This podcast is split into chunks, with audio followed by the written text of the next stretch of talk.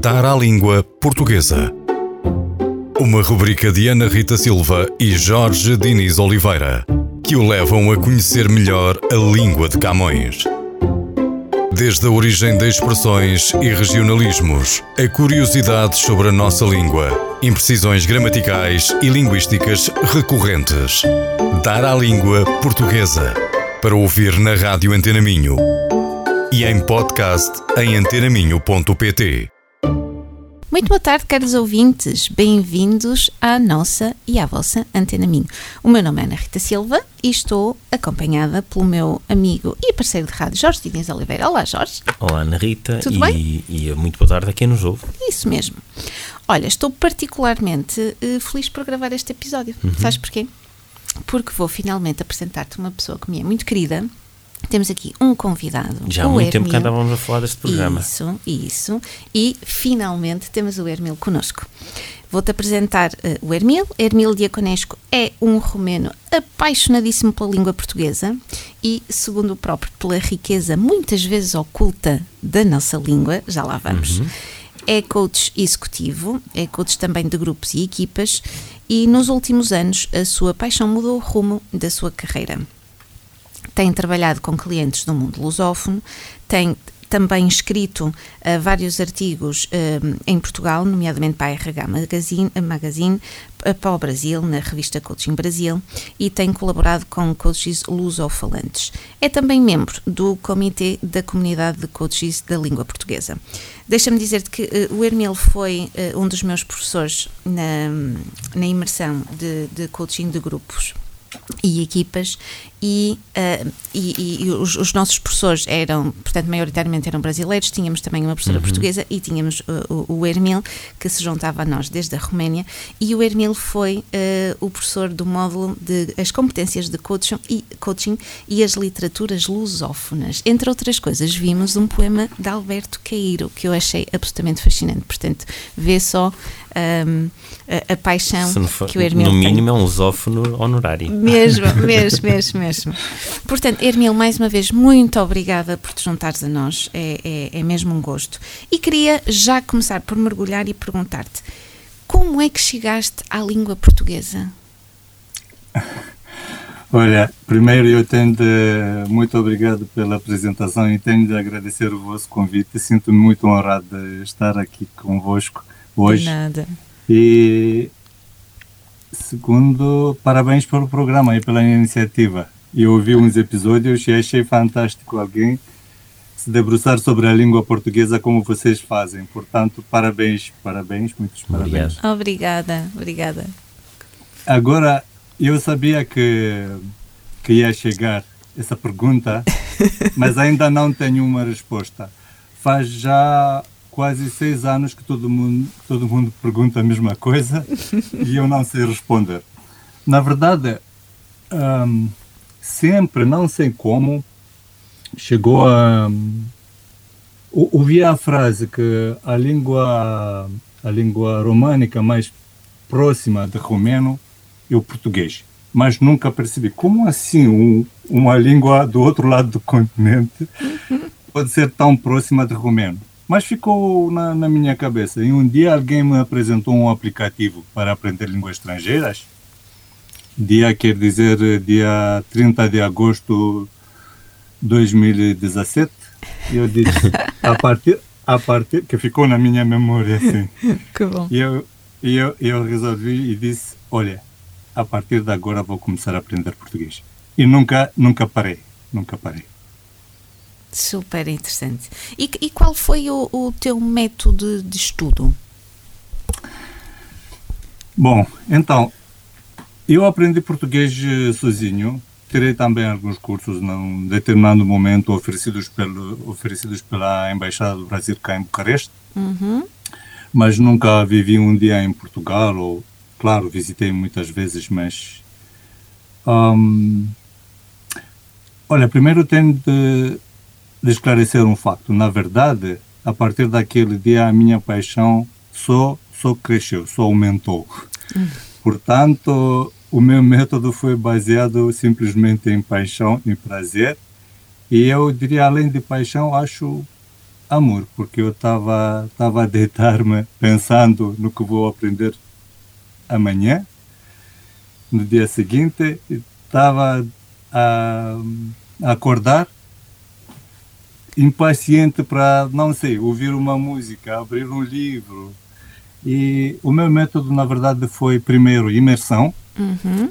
A partir do dia 1, mudei o meu telemóvel, o meu computador, o meu Waze, tudo em português, mesmo correndo o risco, que nem risco Não era, era um problema, de não perceber nada. E imersão completa, ouvia música, ler, estudar gramática, imersão mesmo.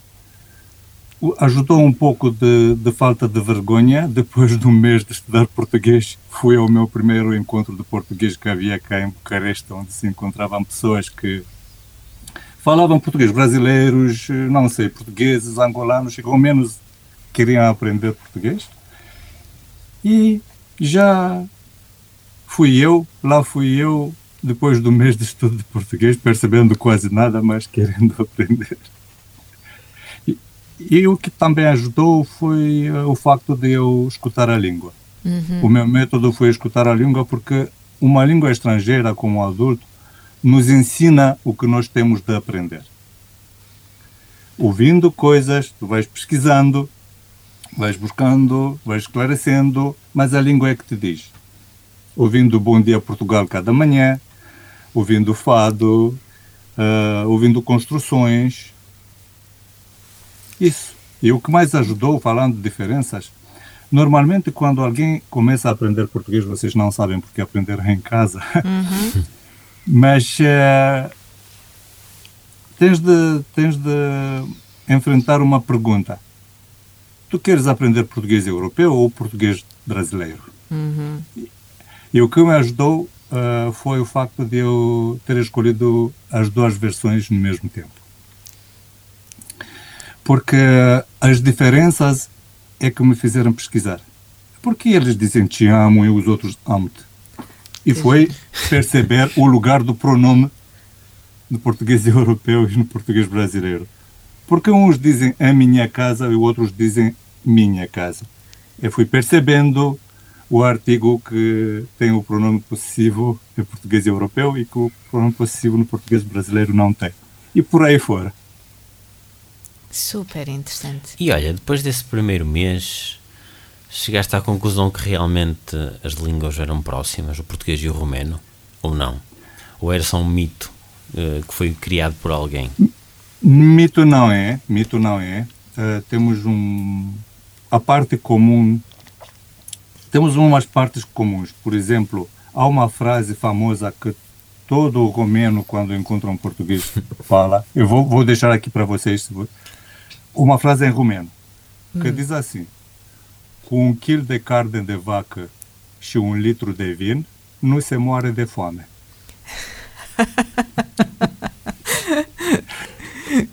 Que bom. É uma frase em romeno.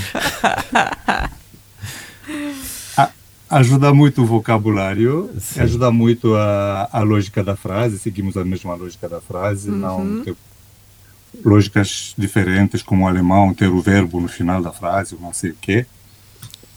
E pronto, há muitas coisas próximas. Por exemplo, nós dizemos chai, vocês dizem chá, mas os outros, há outras línguas latinas não. Não dizem té, outras coisas. Mas nós dizemos chai, que vem de turco. Vocês dizem chá, que também tem a mesma origem. Nós temos o mo- mesmo pronome eu, exatamente como vocês, não outra forma, outra maneira derivada. Eu mesmo. Há muitas coisas comuns. Olha, e, e nesse primeiro mês, que, que, hum, que música é que tu ouvias? Que uma curiosidade muito, muito pessoal. É. Eu vi. Na primeira parte eu vi muito fado, mas também eu ouvi Martinho da Vila. O sambista vocês conhecem. Sim. Sim, sim. E comecei a ouvir depois Martinho da Vila cantando Lisboa Menina e Moça, ou Homem das Castanhas, com sotaque brasileiro muito carioca. Ahm, e a música também ahm, ficou comigo nesta viagem da aprendizagem de português, porque muitas coisas de gramática eu me lembro, por exemplo, a partir da música. Canções. Por exemplo, no Fado Loucura, tem uma, um, uns versos que dizem: um, Se vocês não estivessem ao meu lado, então não havia fado. Portanto, eis a concordância de imperfeito conjuntivo no passado. É, assim que. Ouvi muito fado, ouvi muito fado, que tem aquela linha de tristeza que o povo romeno também tem na, na poesia, na...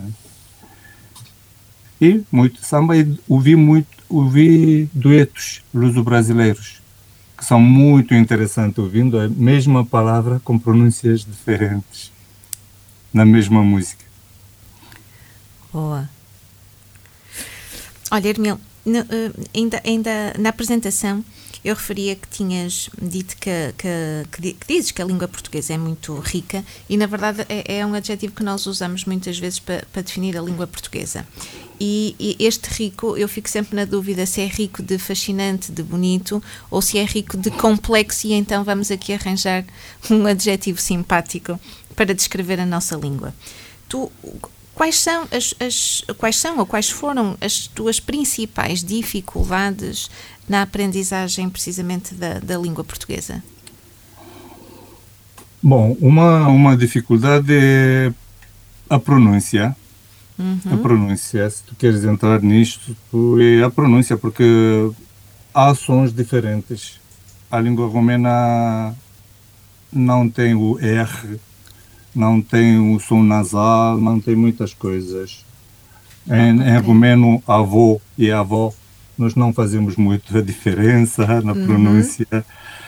Mas hum, isso foi. Não foi tão difícil. Tão mais difícil foi eu tentar falar com a pronúncia certa em vez de perceber. Foi difícil aprender, não sei, com todas as línguas românicas, os verbos irregula- irregulares, claro, as formas, todas as formas.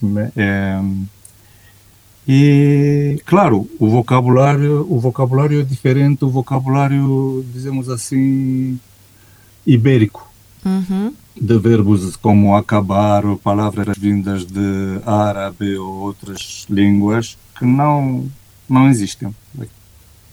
E, claro,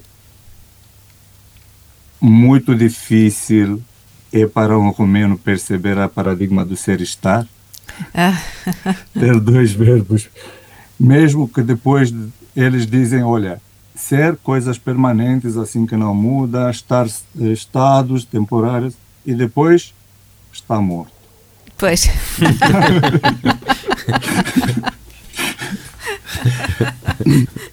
é um excelente exemplo este, de facto.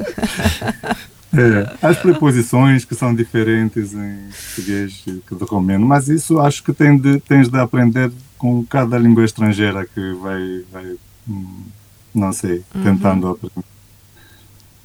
Então, e te- e tentas também, em, em termos de pronúncia, quando estás num grupo mais de brasileiros, ou eventualmente um grupo até de cabo-verdianos, tentas adaptar a tua pronúncia? Hum, Na verdade, não tanto.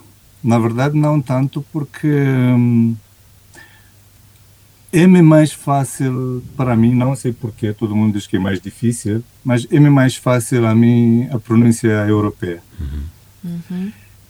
E eles sempre dizem que eu fecho demais e os portugueses sempre dizem que eu não fecho, não fe- fecho o suficiente, as, os as vogais e tudo.